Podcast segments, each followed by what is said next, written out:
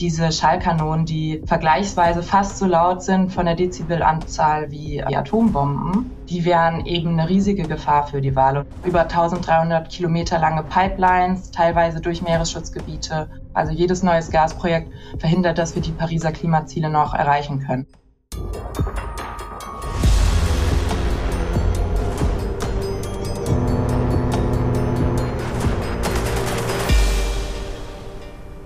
Wir hatten heute ein First. Das wollte ich schon immer mal sagen. Wir hatten nämlich heute das erste Mal eine Podcastaufnahme mit Greenpeace. Wir haben gesprochen mit Franziska Saalmann und möchten euch heute mitnehmen nach Australien. Und sie hat sich bei uns gemeldet und hat einen wirklich spannenden Fall mitgebracht, der euch vielleicht im Detail noch nicht so bekannt ist, bin ich mir sogar ziemlich sicher. Und sie hat gesagt, der muss an die Öffentlichkeit, darüber müsst ihr berichten, daran arbeite ich gerade die ganze Zeit und das machen wir jetzt hiermit. Wir wollen sie und ihre Arbeit supporten und euch mehr mitnehmen in einen Fall, der euch vor allen Dingen wahrscheinlich selber betrifft und zwar ja, euren Energieverbrauch. Und zwar geht es darum, dass ihr da einmal staatlich mit äh, drin hängt, weil eure Steuern dafür eingesetzt werden für dieses Umweltverbrechen und ihr eventuell auch gewisse Energiekonzerne unterstützt, die diese Projekte vorantreiben. Deswegen bleibt dran, wenn ihr dazu was hören wollt. Und wir wünschen euch jetzt ganz viel Spaß mit der neuen Folge.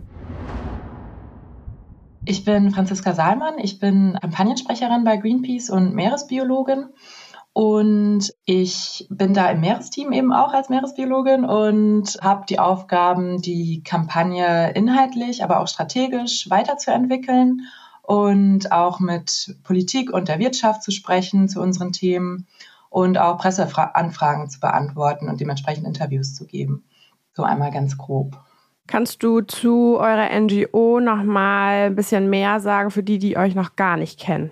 Ja, gerne. Also ich bin bei Greenpeace Deutschland und Greenpeace ist ja eine internationale ähm, Organisation und wir setzen uns weltweit für Umwelt, Natur und Klimaschutz ein und auch für den Frieden.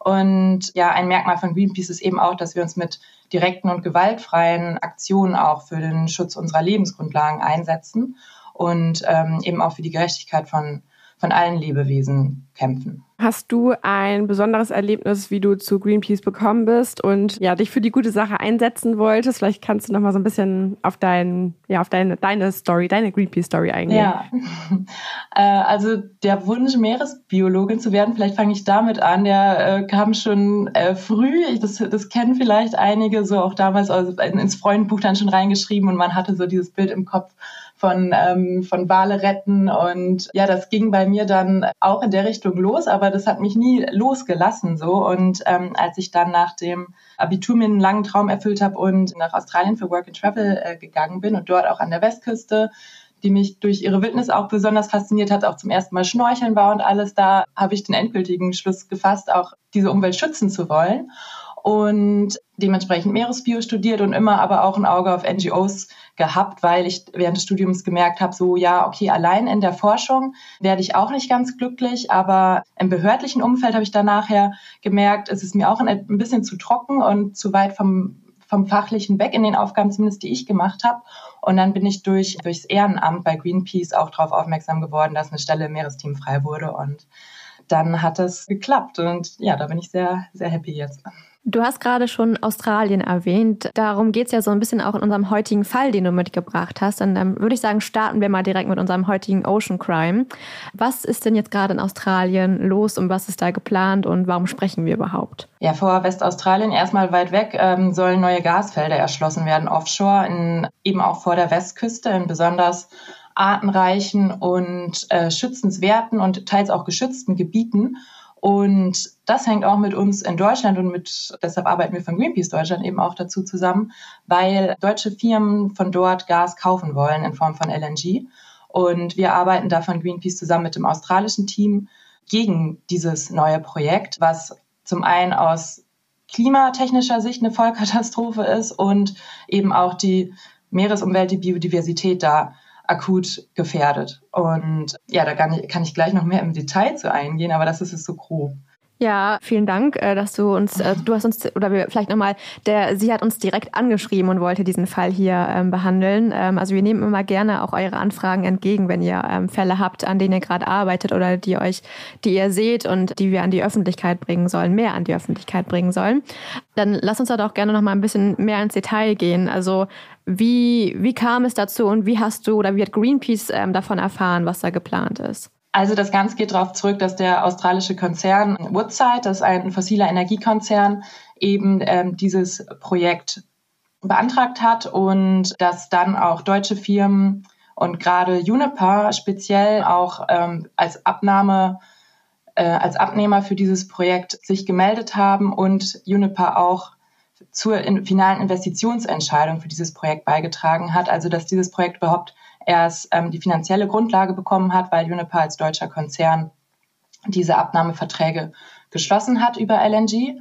Und ähm, da haben wir gemeinsam mit dem australischen Team eben gesagt, okay, das, da müssen wir uns zusammenschließen und dagegen vorgehen, dass das nicht Realität wird, weil das einfach so ein riesiges neues Gasprojekt wäre, was unsere Umwelt und unser Klima ja gefährdet bzw. weiter zerstören würde.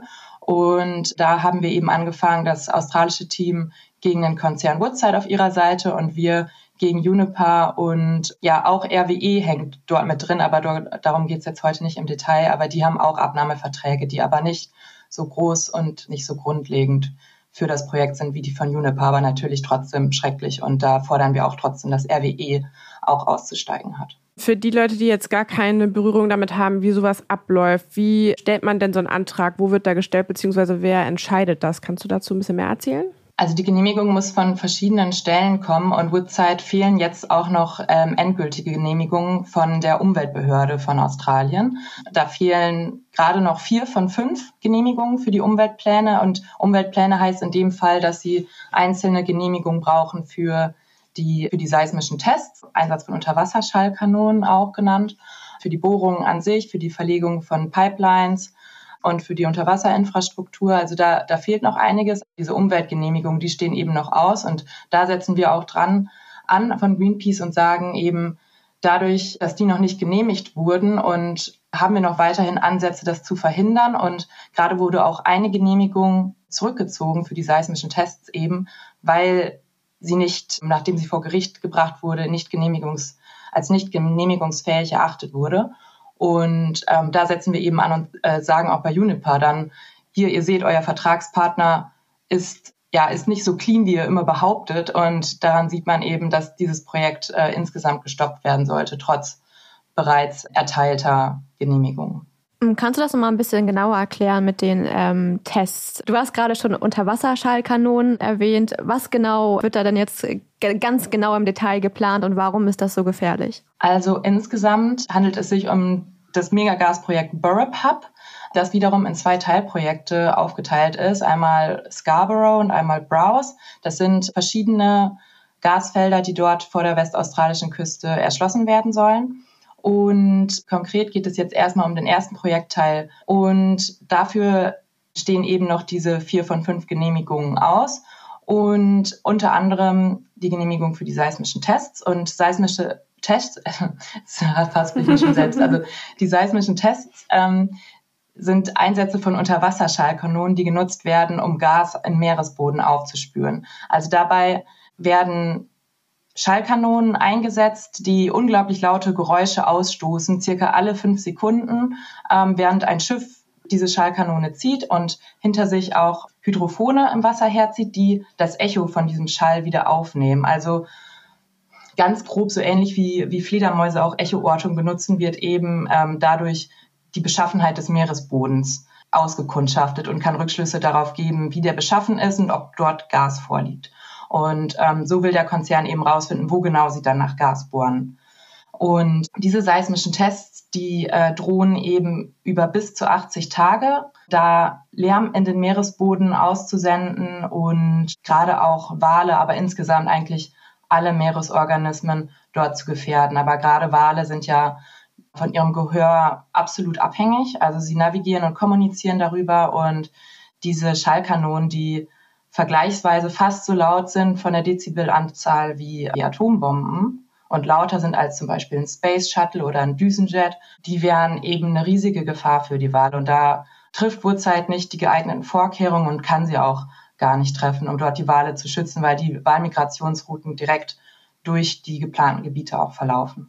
Was passiert ähm, mit den Tieren, wenn die dem ausgesetzt sind, auch über einen längeren Zeitraum? Also was ist dann die Konsequenz für die Tiere? Also zum einen äh, beeinträchtigt Lärm erstmal das Sozialverhalten auch. Also es ist purer Stress. Wir müssen uns das vorstellen, wenn wir Menschen die ganze Zeit mit, mit ungeheurem Lärm konfrontiert sind, das, das stresst uns ja mental einfach. Wir können äh, nicht mehr unseren ganz normalen Tätigkeiten äh, gegebenenfalls nachgehen. Und bei Wahlen ist das ähnlich. Also das, das Fressverhalten, das Sozialverhalten wird beeinträchtigt die Partnersuche auch. Und ja, schlimmstenfalls kann es eben auch zu Verletzungen am Gehör kommen, an den Gehörorganen und kann sie auch taub werden lassen. Und da sie, ja, da sie ihr Gehör brauchen, um zu navigieren auch und ähm, miteinander in, in Verbindung zu treten, kann das für sie dann auch tödlich enden, wenn ihr Gehör so weit beeinträchtigt wird, dass sie, ja, dass sie ihren grundlegenden ähm, Aktionen nicht mehr nachkommen können. 80 Tage alle fünf Sekunden. Eine Atombombe unter Wasser. Ja. ja. Ja, das ist krass. Und ähm, ja, bis zu zwölf Stunden am Tag. Und das wurde glücklicherweise gerade äh, erstmal vorerst gestoppt. Also diese Genehmigung wurde erteilt. Ähm, ja, wir haben jeden Tag gebankt, ob es jetzt losgeht. Ähm, Woods hat teilweise angekündigt, dann übermorgen starten wir die Tests und wir dachten, scheiße, jetzt, jetzt können wir es wirklich nicht mehr finden, jetzt geht's los.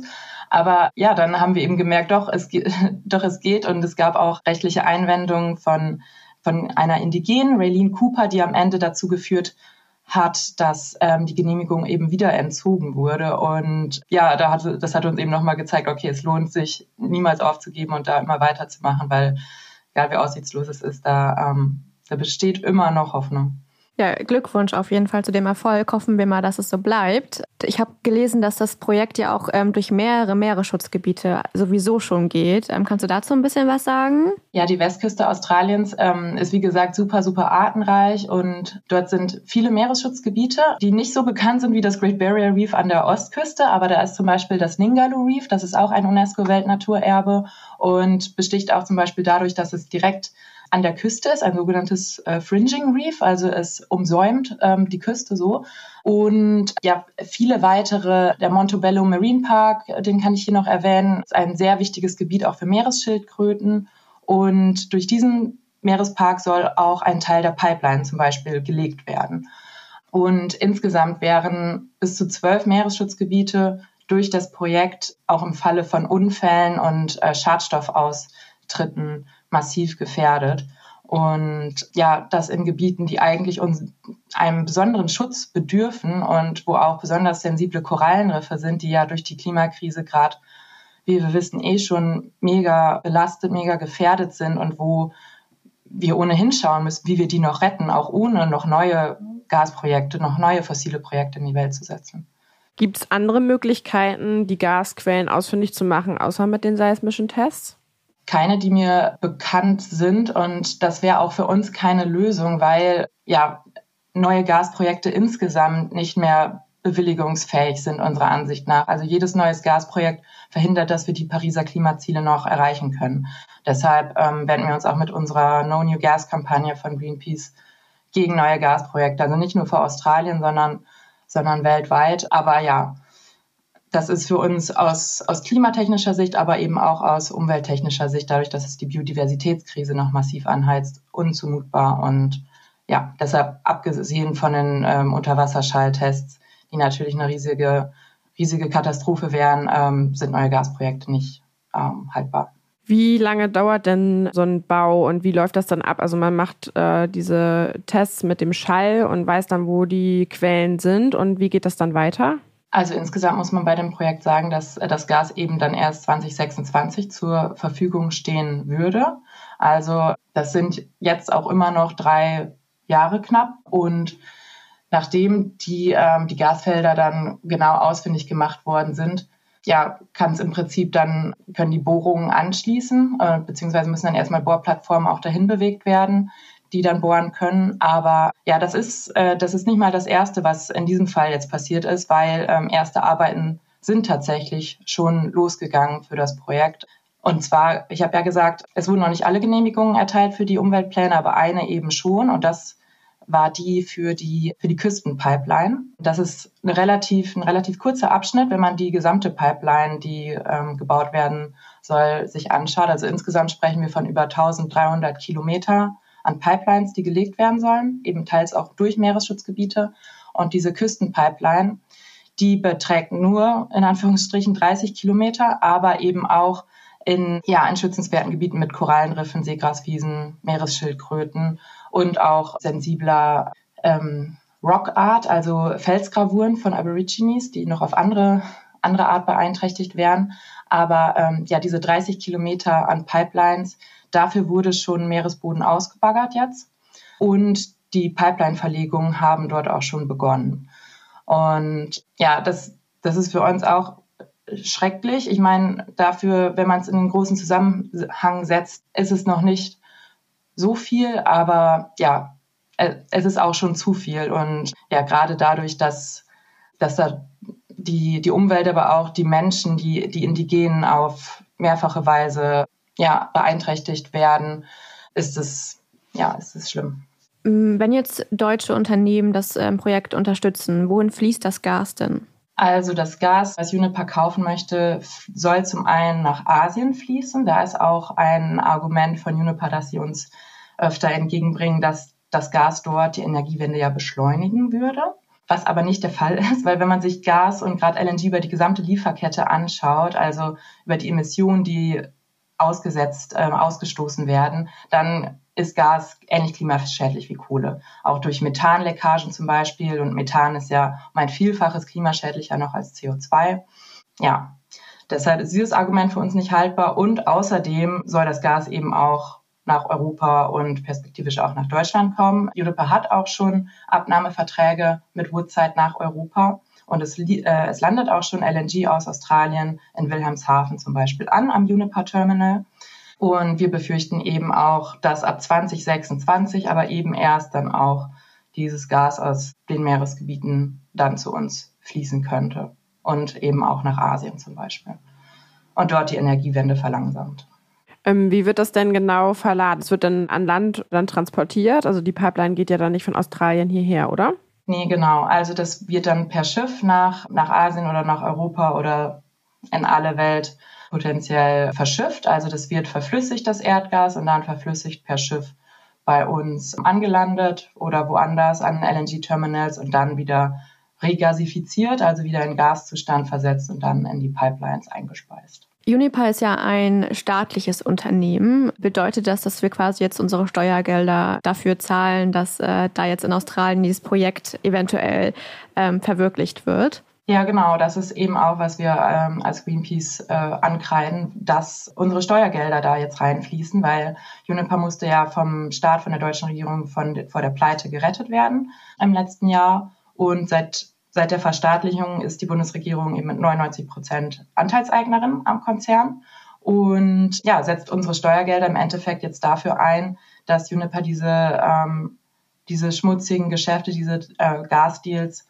umsetzen kann und das ist eben das, was wir anprangern, wo wir sagen, das kann nicht sein. Ähm, und dagegen müssen wir uns auflehnen und äh, eben, dass Unipower aus diesen Geschäften aussteigen muss und auch, dass die Bundesregierung da Verantwortung übernehmen muss und Uniper ähm, wirklich nachhaltig ausrichten muss und eben aus aus solchen Geschäften auszusteigen hat. Ist ja schon fast Situationskomik, dass man sich so gar nicht aus diesem Ganzen rausnehmen kann. Andererseits sehe ich das auch als Chance, dass es so viele Berührungspunkte gibt, wo man irgendwie eingreifen könnte, beziehungsweise sich auch beschweren kann, weil du hast jetzt eben gerade auch schon Energiekonzerne genannt, die man eventuell auch zu Hause hat, beziehungsweise an die man seine Rechnung zahlt, aber trotzdem geht ja auch die gesamte Energie, egal welchen Anbieter man jetzt hat, in einen in einen Pool sozusagen. Also für die, die es nicht wissen, ähm, jegliche Energie, die produziert wird, geht in einen Hauptverteiler und von dort kommt das dann in die Steck Steckdose. Also der, die grüne Steckdose, die gibt's im Prinzip auch gar nicht. Ähm, aber natürlich hilft es, wenn man dann Unternehmen unterstützt oder sich für die Unternehmen entscheidet,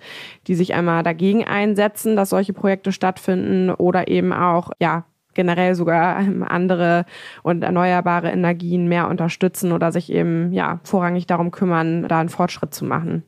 Wenn ich mir jetzt vorstelle, also ich ähm, bin ja viel auf Social Media unterwegs, äh, die ersten Kommentare, die jetzt wahrscheinlich dann ähm, kommen würden, vor allem eventuell auf Facebook, ja, aber ist das nicht besser, wenn wir jetzt ähm, bald aus Australien unseren Gas bekommen, statt aus ähm, Russland? Du hast ja schon gesagt, dass es das eigentlich gar keine Lösung ist, jetzt nochmal ein neues Gasprojekt anzufangen. Aber ähm, trotzdem müssen wir, also sind wir ja die nächsten Jahre noch auf Gas irgendwie angewiesen. Was würdest du solchen Leuten antworten, die ähm, das Argument bringen? Ja, genau. Also erstmal fordern wir auch nicht, dass wir von heute auf morgen morgen gar kein Gas mehr beziehen. Ich meine, das ist klar, dass das nicht realistisch ist. Aber wir sind eben mit den bisherigen Importen oder auch seit dem äh, russischen Angriffskrieg auf die Ukraine, auf die Importe, die wir haben, zum Beispiel aus Norwegen, aus den Niederlanden oder auch über Belgien, sind wir eben gut bedient und brauchen auf keinen Fall noch neue Gasprojekte von irgendwo auf der Welt, die dann über Jahrzehnte uns noch an diesen fossilen Energieträger binden, weil das das ist ja dann ja nicht in, in, ein paar Jahren getan und dann macht, schließt man das Gasfeld sozusagen wieder, sondern das wird ja dann auch im Fall von Australien über Jahrzehnte betrieben werden. Bis 2070 steht im Raum. Also das sind fast 50 Jahre, die wir uns auf keinen Fall leisten können. Und deshalb muss man da ganz klar sagen, keine neuen Gasprojekte, nicht vor Australien, nicht irgendwo anders.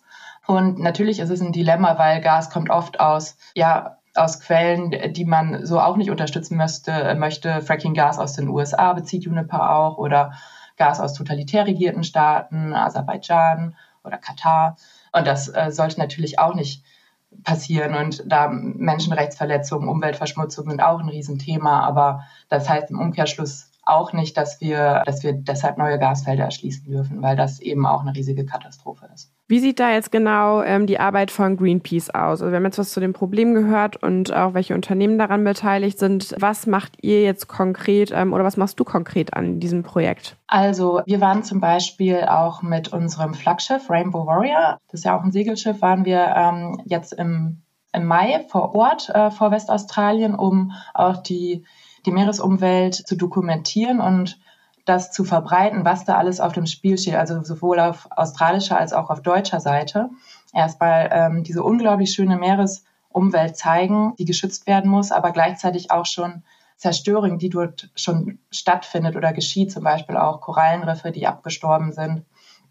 Und darüber haben wir berichtet und außerdem auch haben Greenpeace aktive Aktionen an zurückgelassener Infrastruktur von Woodside dort durchgeführt. Also Woodside äh, besitzt dort alte Öltürme, ähm, die auch in unmittelbarer Nähe zu, äh, zu diesem Ningaloo Reef ähm, sind und äh, auch in der Nähe von dem geplanten Scarborough Gasprojekt. Und die hätte Woodside ähm, oder die muss, die muss Woodside aufräumen sozusagen, die muss sie aus, äh, müssen sie aus dem Meer entfernen, weil die schädliche Stoffe auch enthalten und insgesamt diese Türme eben nicht einfach im Meer vor sich hin rosten dürfen. Der eine ist gesunken, der andere ist dabei, langsam hinabzusinken und da haben Greenpeace-Aktive eben auch nochmal Zeichen gesendet, dass Woodside nicht mal seiner alten oder der alten Infrastruktur dort nachkommt und dementsprechend nicht, ja, nicht damit betraut werden kann, irgendwie auch neue Projekte in die Welt zu setzen. Und das haben wir eben auch an Juniper herangetragen.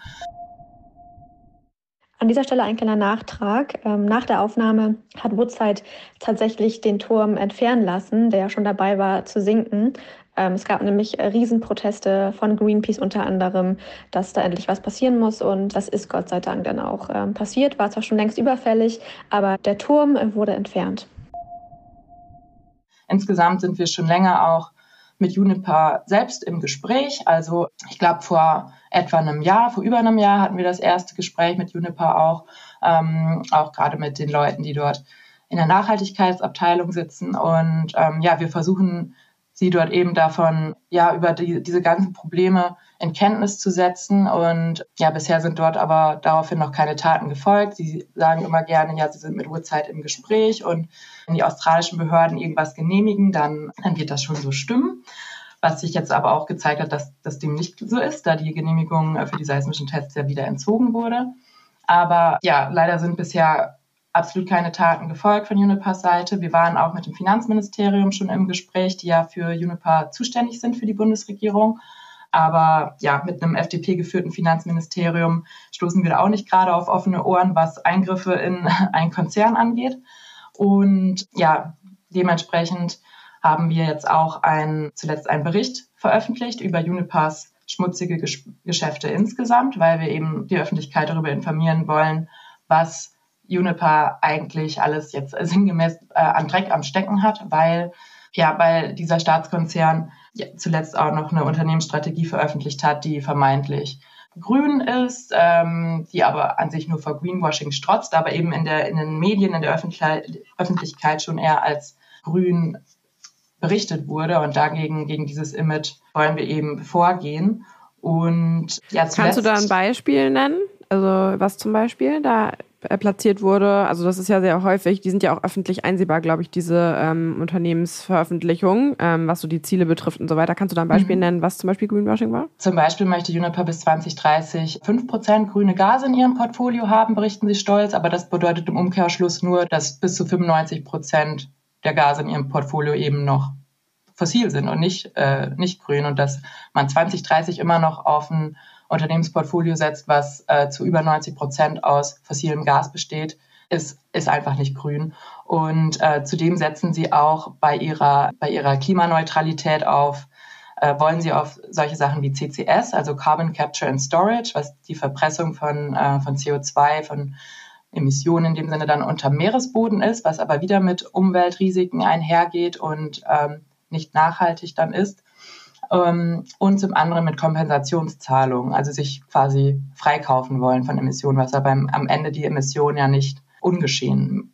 lässt. Ähm, für euch auch nochmal, also das steht natürlich in vielen Unternehmenszielen drin. Bis 2030 ist ja so auch irgendwie die magische Grenze, die man, bis dahin muss man gewisse Ziele erreicht haben, auch SDGs, ESCs, wie sie alle heißen.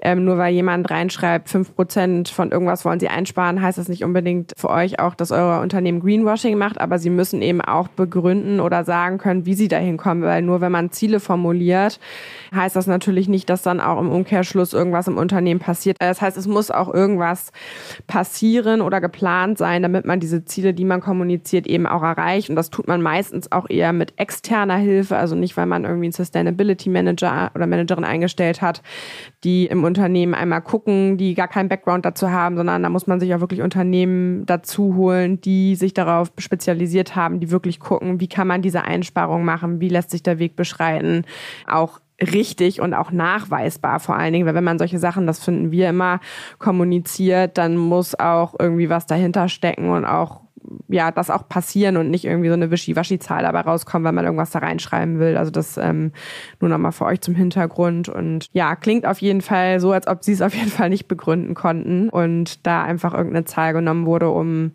ja, am liebsten noch irgendwo Sustainability im Reiter ganz groß auf die Webseite irgendwo schreiben und dann passt das schon. Und das unterstreicht ja auch nochmal eure Arbeit, was ja so super wichtig ist, dass diese Dokumentationen, weil wo kein Kläger, da kein Richter, häufig gar nicht so bekannt sind in der Öffentlichkeit, weil die haben mal da irgendwas gemacht und wenn man da nicht genau hinschaut, vor allen Dingen, was in der Vergangenheit auch alles schon schief gelaufen ist und wenn da keiner kommt oder so wie ihr ähm, hartnäckig dahinter bleibt und vor allen Dingen das auch ja über einen längeren Zeitraum dokumentiert, ähm, was für Arten sind davon betroffen, wo genau genau laufen diese Strecken lang? Wo genau wird gebaut? Was macht das mit den Tieren? Deswegen braucht man Biologinnen und Biologen und Wissenschaftlerinnen, die eben genau hingucken, das dokumentieren, damit es irgendwo eine Richtbarkeit dann auch gibt, die eingereicht werden, die ja auch nicht immer anerkannt werden, muss man dazu sagen. Aber es gibt immerhin eine Grundlage, womit man ja auch, auch in der Öffentlichkeit Druck ausüben kann, wo die Unternehmen Stellung dazu beziehen müssen, weshalb diese Arbeit unfassbar wichtig ist, weil und weshalb auch dann, wir kommen ja nochmal zum Call to Action, aber es auch wichtig ist, ähm, Organisationen, NGOs zu unterstützen, die die Projekte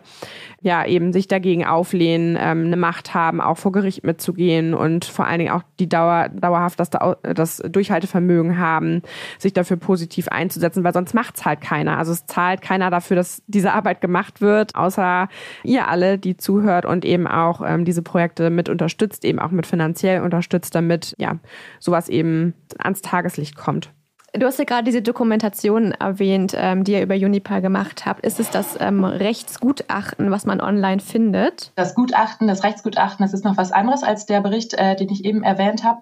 Das Rechtsgutachten haben wir Ende letzten Jahres veröffentlicht. Da haben wir ähm, ein externes Anwaltsbüro ähm, beauftragt, einmal zu checken, was sind denn die Möglichkeiten und Pflichten der Bundesregierung jetzt nach der Verstaatlichung von Juniper, bei Juniper einzugreifen beziehungsweise diesen Konzern nachhaltig auszurichten, weil wir uns gedacht haben, okay, wenn der Staat jetzt sozusagen übernimmt, dann eröffnet das ja auch eine Chance irgendwie, dass dieser Konzern, gerade wenn eben Steuergelder da auch reinfließen und dieser das war ja die teuerste Unternehmensrettung ever in der, Bund in der Geschichte der Bundesregierung, dass da dann eben auch Taten zu folgen haben. Und da wollten wir rechtlich ähm, genau hinschauen lassen, um zu schauen, ähm, was lässt sich denn da machen. Und ja, ähm, was dieses Rechtsgutachten eben zeigt, ist, dass dass die Bundesregierung äh, Möglichkeiten, aber eben auch Pflichten hat, bei Juniper einzugreifen und sie auch gerade mit dem Klimaschutzgesetz auf Linie, auf Linie zu bringen und dafür den Erhalt unserer Lebensgrundlagen auch zu sorgen und dass demnach dann ja Sachen wie neue Gasprojekte, die konträr zu den Pariser Klimazielen und auch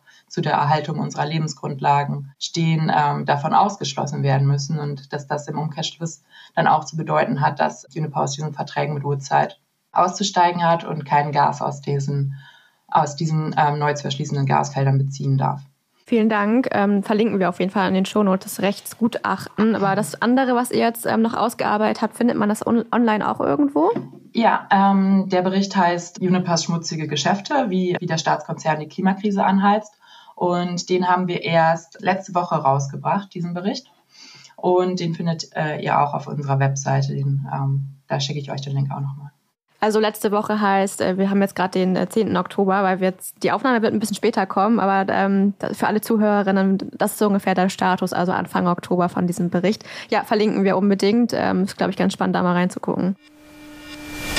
Call to Action. Dann ähm, kommen wir einmal zum Call to Action und wollen natürlich jetzt einmal ganz genau wissen, wie äh, jeder Einzelne, der zuhört, ähm, dich und deine Arbeit und euch generell unterstützen kann oder wie man euch auch unterstützen kann, äh, vielleicht auch bei euch anfangen kann. Erzähl doch mal ein bisschen, was kann man machen? Ähm, ja, also erstmal freuen wir uns natürlich immer über Zuwachs, gerade ähm, in den Ortsgruppen. Wir haben in vielen Städten in Deutschland äh, Greenpeace-Ortsgruppen, wo man in verschiedenen Bereichen aktiv werden kann, jetzt unabhängig von, von diesem Projekt oder Meeresprojekten gibt es dann äh, eben auch verschiedene Themenkreise, wo man zu arbeiten kann. In Hamburg ähm, hier zum Beispiel zu auch ähm, ja, Meere, ähm, äh, Mobilität, Landwirtschaft. Da gibt es verschiedene Möglichkeiten, wie man sich einbringen kann. Und äh, ansonsten hilft es uns jetzt speziell zu diesem Thema ähm, Uniper Gas aus Australien oder neue Gasprojekte insgesamt wenn, ähm, wenn ihr mit Leuten drüber sprecht, ähm, weil uns wird immer wieder klar,